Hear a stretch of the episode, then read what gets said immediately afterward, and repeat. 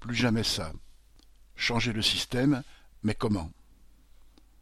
La CGT, Greenpeace, Attaque et une vingtaine d'autres organisations réunies dans le collectif Plus jamais ça ont publié le 7 mai un texte intitulé Pas d'emploi sur une planète morte avec une série de propositions censées répondre aux urgences sociales et environnementales.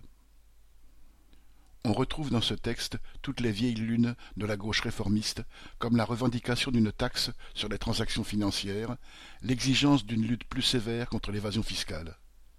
La démarche de ces rédacteurs se résume à exiger du gouvernement qu'il prenne entre guillemets, de bonnes mesures et qu'il encourage la création d'emplois considérés comme étant d'utilité sociale et écologique, notamment en versant des subventions. Ce collectif Plus jamais ça propose donc en fait de poursuivre la politique menée depuis des années par tous les gouvernements, consistant à verser au patronat des aides de toutes formes et sous toutes sortes de prétextes, que ce soit l'emploi ou la préservation du climat. Les entreprises empochent les aides publiques sans rendre de compte sur leur utilisation, sans que cela les ait jamais empêchées de licencier ou de polluer il est complètement illusoire d'attendre d'États totalement au service du grand patronat qu'il lui impose quoi que ce soit. Pour diminuer les émissions de gaz à effet de serre, les auteurs de ce texte préconisent une réduction des échanges mondiaux en relocalisant des industries. C'est poursuivre l'illusion que le renforcement des frontières pourrait protéger les emplois des travailleurs et améliorer le climat. Le Pen ne dit pas autre chose.